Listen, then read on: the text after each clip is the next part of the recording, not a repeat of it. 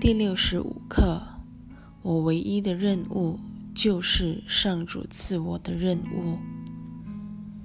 如果我们暗自认定，除了宽恕以外，我还有别的任务，就该警觉自己已经落入某种防卫心态了。我们常会认为，此生好似负有某些重要使命，比方说。拯救世界、家庭、亲友、职业，或者成为奇迹名师等等，不论以哪一种形式呈现，其实都不是我们的任务，也不可能来自上主。我们先前已经讨论过，上主对人间的种种根本一无所知，他给我们的任务只有一个。就是忆起我们是他的圣子，而要恢复这一记忆，也唯有宽恕一途。这正是本课的主旨。一点一到一点二，今天的观念重申了你对救恩的承诺，它同时提醒你，这是你唯一的任务。请记得，所谓救恩，就是将自己从妄心中拯救出来，不再相信我是对的，耶稣错了。换句话说，他要解除一个根深蒂固的信念：我是孤立自足的个体生命。为了解除咎由自取的痛苦，我不能不把。责任推卸给其他人。一点三，这两个观念显然是一个彻底承诺的必备条件。这两个观念即是指救恩的任务，以及此外没有其他的任务。耶稣要我们同时正视正负两种心态。以及正面的宽恕任务之心态，以及负面的相信自己还有其他任务之心态。耶稣在随后的两句说得更为直截了当，他要我们时时警觉正念心境以及妄念心境这两种任务观。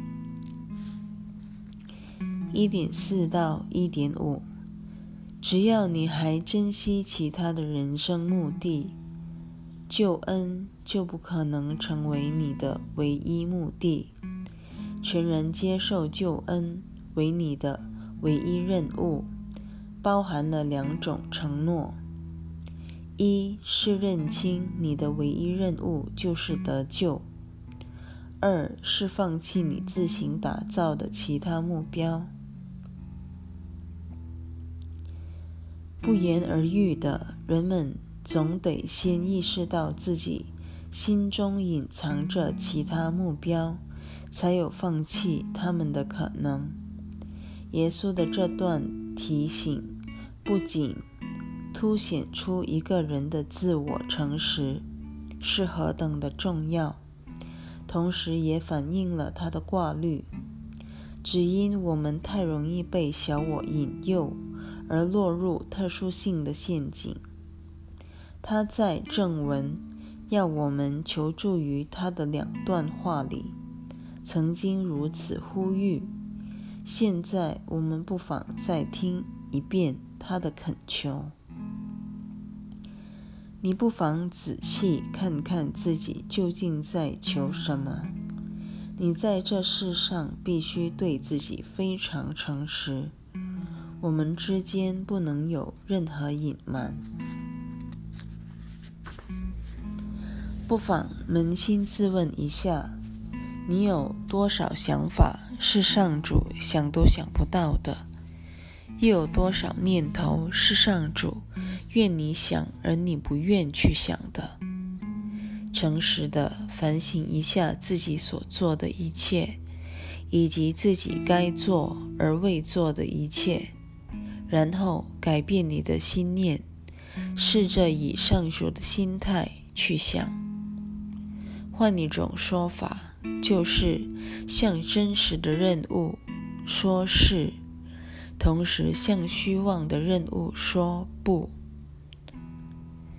耶稣在正文最后一道未获答复的问题那一节中曾说：“对那四个问题中的最后一个问题答复是知识，必然意味着不是否。也就是说，我们必须先正视小我对真理的否定，然后拒绝否定。”而说不是否？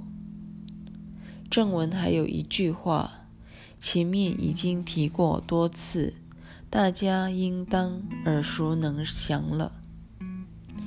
因此，奇迹之功的任务便是帮忙否定他们对真理的否定。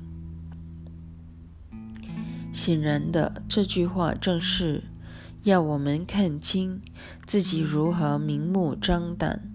同时又鬼鬼祟祟，意图为自己树立某种人生目标，这才是我们投胎人间的真正企图。没有错，我们经常会往自己脸上贴金，认为此生负有什么高贵的任务。事实上，绝非如此。我们在此。纯粹只是为了解除小我赋予我们的不高贵任务，也就是试图将自己的罪疚归咎与归罪他人，而无需为自己的感受与经历负责。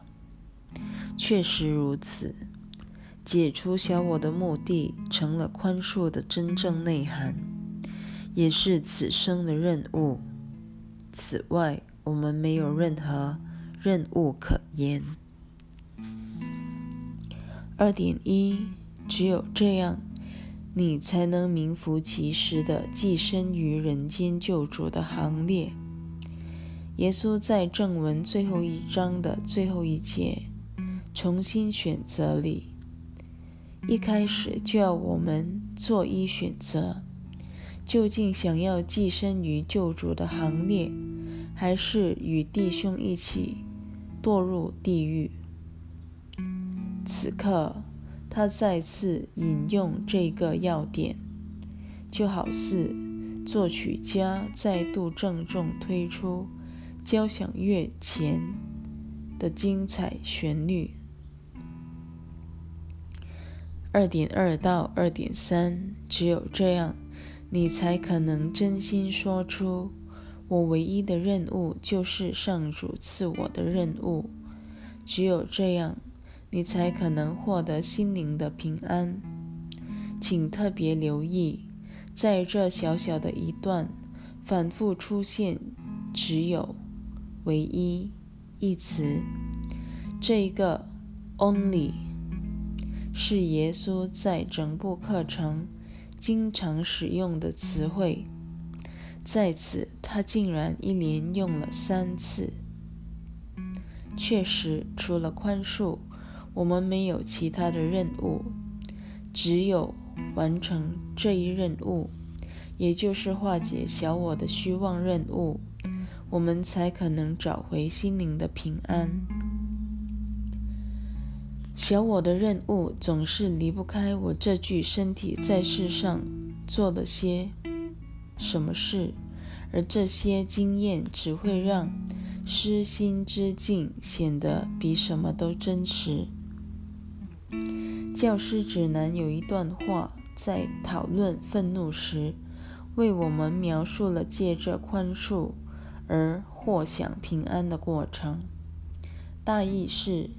愤怒是由一具身体指向另一具身体，因而巩固了失心之境。唯有宽恕，方能引领我们回归自己的心灵，重享上主的平安。愤怒所在之处，上主的平安绝对无法进入。因愤怒必会抵制平安的来临。只要你还想为自己的愤怒寻找借口，不论以什么方式或在任何场合下，你等于公开宣告平安没有存在的意义。那么，你必然也会相信它没有存在的可能。平安是不可能在这种心态中现身的。为此，宽恕成了你找回上主平安的先决条件。我们甚至可以这样说：宽恕所在之处，平安必会来临。圣灵的真理一向被覆盖在小我的防御措施之下。我们若想意识到它的真理，唯一的途径就是。下定决心抵制自己的愤怒，或是小我任何一种遮掩手法。三点一到三点三，今天以及随后几天，记得腾出十至十五分钟来做尝试的练习，它会帮你深入并且接受。这一观念的真实含义，今天的观念能够帮你挣脱自己心目中的困境，它会把你自行封锁的平安之门的钥匙放回你手中。除非先看到自己的困境，否则我们岂有挣脱的可能？心目中的困境这几个字。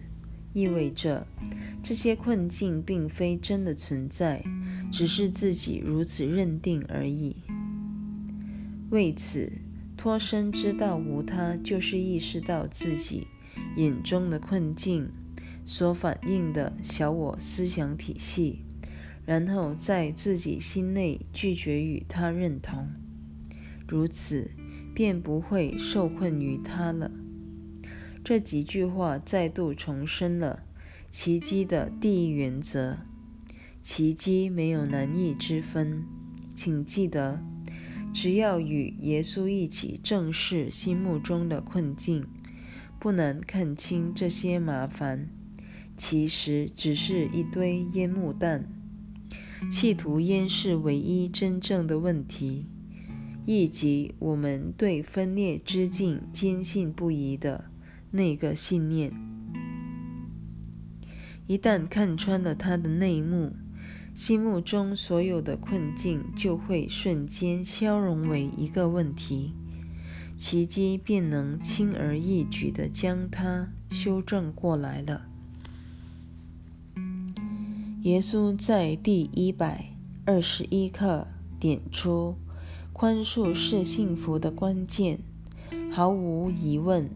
幸福之钥就在我们自己手中，既不在耶稣或上主的手中，也不在奇迹课程的掌管下，更别提其他任何人了。这把钥匙就在我们手中，唯独我们具备了开启或关闭幸福之门的能力。我们的心灵究竟想要封锁圣灵的真理，或是揭发小我的谎言，全都操之在即。圣灵之门既然是我们关上的，自然只有我们才能重新开启。如今，圣灵就在那扇门的背后等候着，但它无法代替我们做此选择。在这段课文，耶稣特别叮嘱我们做尝试练习，可见他多么寄望我们认真反省他每天给我们的观念。他在传述奇迹课程的初期，也曾经给予海伦与比尔类似的告诫：好好的读这些笔记。三点四，他答复了你自太初之始即在探索的一切问题。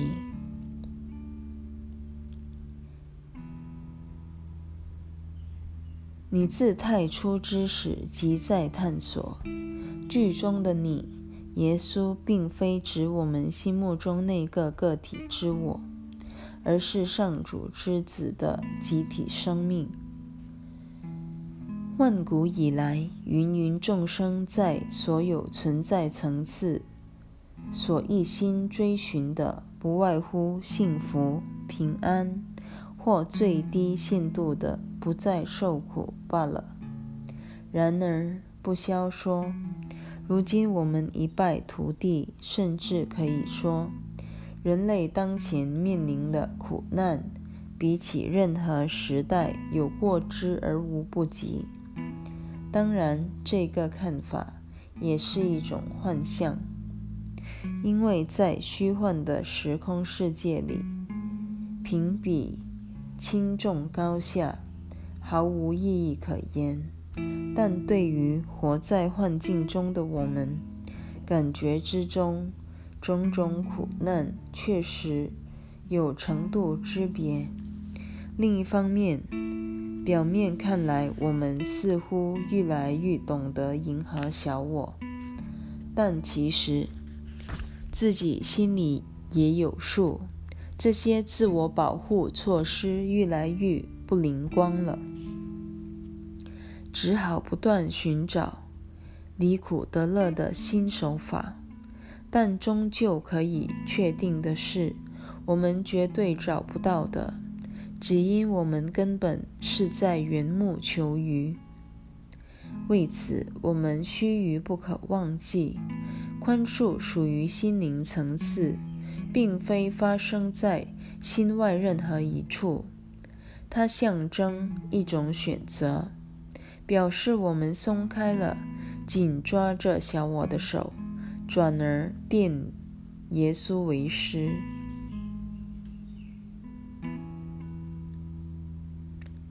一旦做出清明而正确的选择，这位新导师就会让我们明白，过去的探索之所以徒劳无功。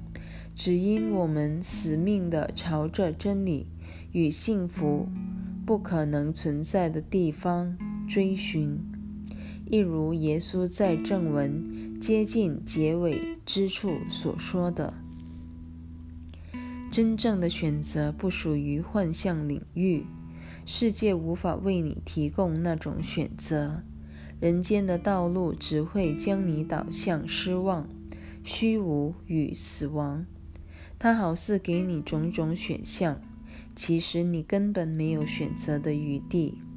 不要企图逃避世上的问题，你当初就是因为不想解决问题而造出世界的。切勿被名堂繁多的人生途径混淆了眼目，他们都指向同一终点。他们全通向死亡。你若沿着一条与幸福背道而驰的路前行，怎么可能找到幸福？这种荒谬的路不可能是正道。你若要达到某个目标，必须朝它的方向前进，断不可能背道而驰。通往他方的路。岂能带你接近目的地？你必须看清真正的选项，才可能做出真正的选择。四点一到四点二，如果可能，试着把尝试练习安排在固定的时间，并且设法把这时间预先腾出来。然后尽量按照计划进行。前文已经提过，耶稣在某几课给予相当具体的指引，比如说，他要我们安排固定的练习时段，但随后又会提醒，这类安排并非一成不变的。言下之意，其实是在暗示我们的心灵严重缺乏锻炼。重新启动选择能力，必会让心灵仓皇失措。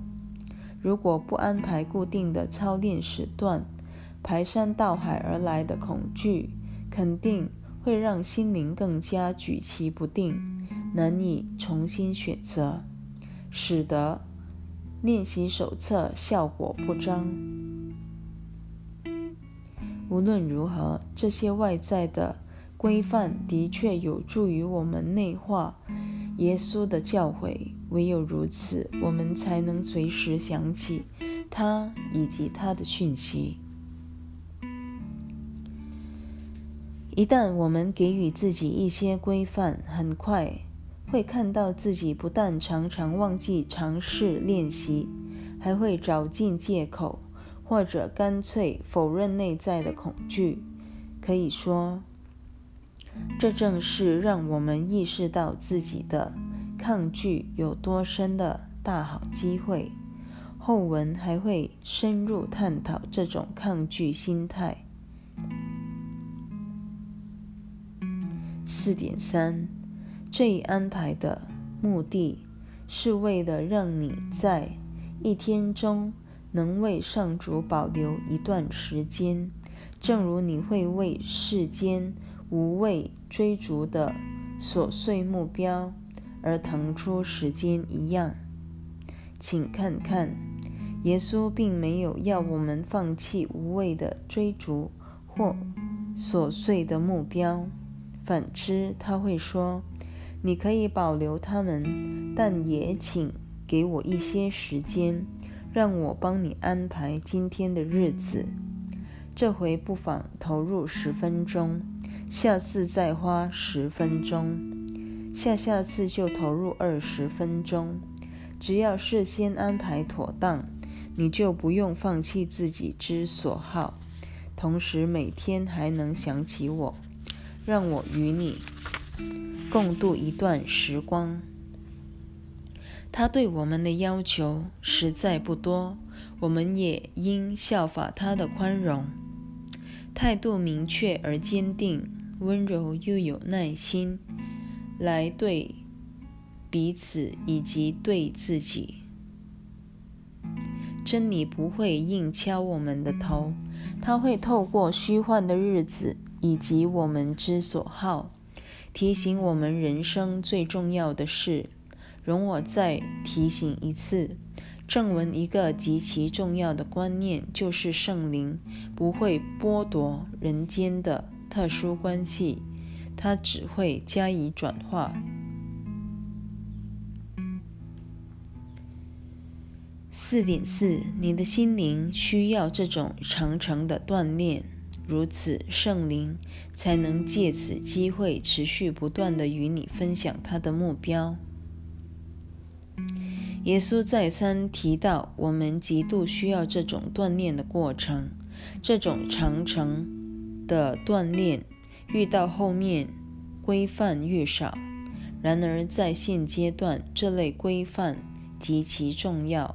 倘若我们认为自己不需要任何规范，反倒透露了小我的傲慢。五，在尝试练习中，先温习一下今天的观念，然后闭起眼睛，向自己复诵一遍。留意一下自己心里所浮现的念头。开始时，不要只注意与今天观念相关的念头，而应努力觉察每个让你分心的杂念。留意浮现脑海的每个念头，尽量不要插手干预或为它操心，只是观察它的起落，且这样告诉自己：这个念头意图。阻挠我接纳自己的唯一任务。请注意，耶稣明确告诉我们，我们的任务就是看住小我的念头，因为正是这些念头令我们忘了当天的课题。因此，练习的焦点即是好好看住这些念头，它们正是问题的症结所在。这一段如此强调醒察起心动念，不只呼应了前面几课的主旨，同时也再次提醒我们务必恒常的练习。唯有警觉这些念头的存在，我们才有机会真正将它们带到耶稣的爱中，逐一化解。如此清除每个杂念、每个障碍。接受自己的真实身份，正是我们的唯一任务。请记住，观看之时，尽可能放下焦虑、内疚或判断，我们才不会赋予这些念头任何力量，否则反而助长了小我的势力。六点一到六点二，过一会儿。干扰的杂念就会越来越少了。不妨再延长一两分钟，试着捕捉几个你以前不曾留意的杂念，但也不用绞尽脑汁或勉为其难。耶稣要我们特别留意这类无谓的杂念，尽管它们飘忽不定、难以捉摸。重要的是，我们真的有心让他们。曝光现行，因为这一用心是足以反映出我们小小的愿心。诚如耶稣在正文所说，圣灵的疗愈就是靠我们这一点愿心。至此，重头戏终于上扬了。六点三到六点四，然后向自己说：“愿我的真正任务。”铭刻在我清净的心板上。是的，我们的工作就是净化自己的心板，这是奇迹课程一再重申的要旨。长期以来，我们的心灵淤塞了种种念头：分裂、罪疚、攻击、痛苦、快慰、特殊性、傲慢与死亡之念。这些淤塞日久的废物，严重遮蔽了人心中昭然若揭的救赎。净化新版的途径，就是高度警觉，却不带任何批判的留意自己的无谓杂念，并且明白那是自己存心推开耶稣的爱而做出的选择。因此，我们的任务不过是选择清除淤塞心内的废物，让那隐身于后的大爱照射进来，而大放光明。六点五，你不用拘泥于上述的字眼，只需重申你甘愿让真理来取代那虚幻的目标即可。再说一次，如何让真理取代虚幻的目标，不是我们的事，那是耶稣的工作。我们的任务只是重申我们的甘愿，甘愿把小我的幻象带到他那儿去。这正是耶稣在此寄望于我们的小小愿心。透过这个愿心，让真正的宽恕任务来取代我们的虚幻目标。也就是接受他的光明，来修正我们的阴森错误。请记得，这点小小怨心，始终是耶稣对我们一贯的诉求。七，最后再复诵一遍今天的观念。剩余的练习时间，可把心思集中于这观念对你的重要性以及你的解脱。只要你肯接受这一观念，会彻底化解你的冲突。同时，再反观一下你对救恩真正渴望到什么程度，不必理会那些老在你心里唱反调的无聊念头。无可否认的，我们终日忙着透过外在作为来解决内心的冲突，而不得不牺牲他人的利益。因此，认定世界本来就是利害冲突之地，自己的利益与他人的福祉有如鱼与熊掌，根本不可得兼。其实，在人生梦境里，真正的冲突只有一种，就是小我与圣灵在心灵的矛盾。当然，就近说来，这也是幻象，但这一个矛盾却成了我们需要面对的唯一问题：我究竟要拜小我，还是圣灵为师？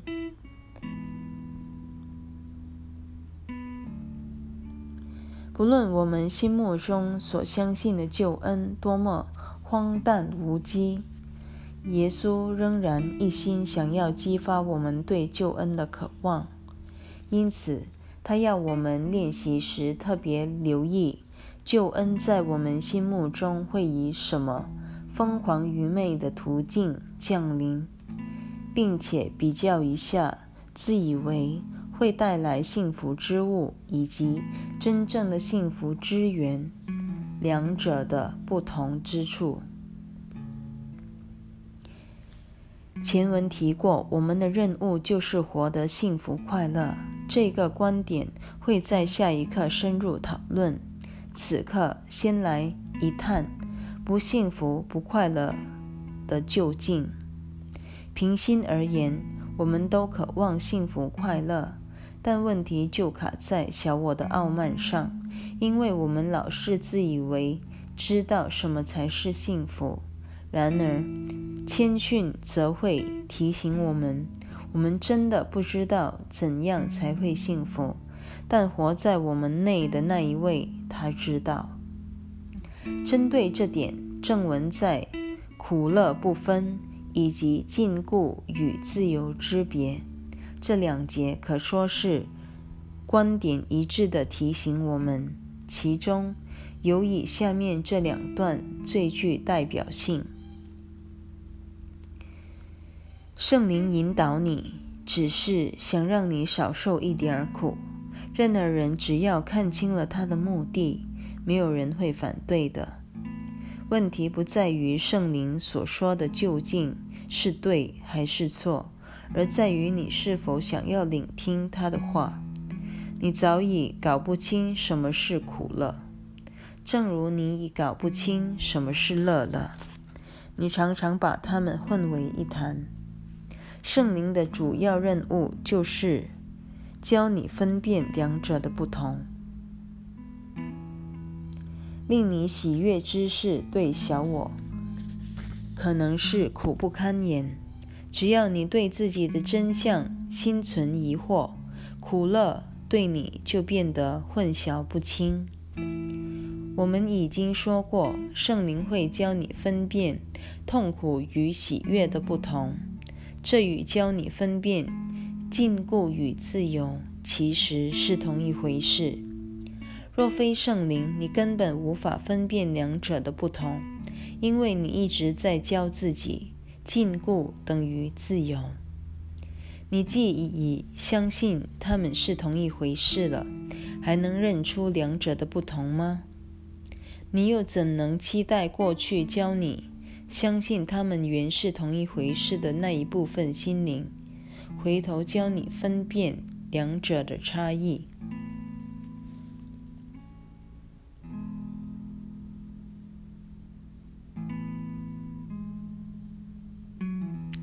八，每小时至少做一次短视练习，也可用下列形式发挥今天的观念。我唯一的任务就是上主赐我的任务，此外我一概不要，也一概不取。练习时不妨闭起眼睛，偶尔睁开环顾一下四周。只要你全心接纳今天的观念。你此刻所见的一切就会焕然一新。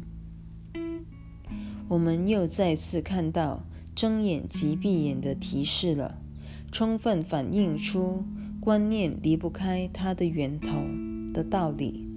小我纵然想尽办法把种种念头投射成有形可见的外在世界，故睁眼练习。